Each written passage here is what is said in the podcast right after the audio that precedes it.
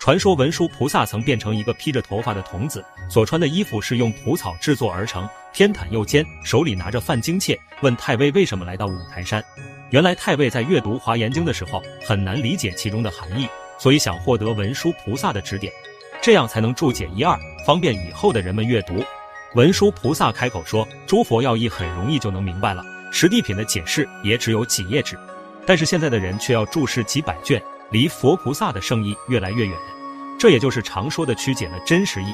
太尉很疑惑，为什么这个年龄很小的孩子竟然敢讥讽前辈们呢？文殊菩萨否认了他的看法，别说是五台山的人，甚至这里的一草一木也都是文殊菩萨的境界。假如在平时的工作生活中能不执着于事项，就是真文殊的境界了。怎么能用凡人的想法胡思乱想呢？太尉听完幡然醒悟，然后就开始了跪地礼拜。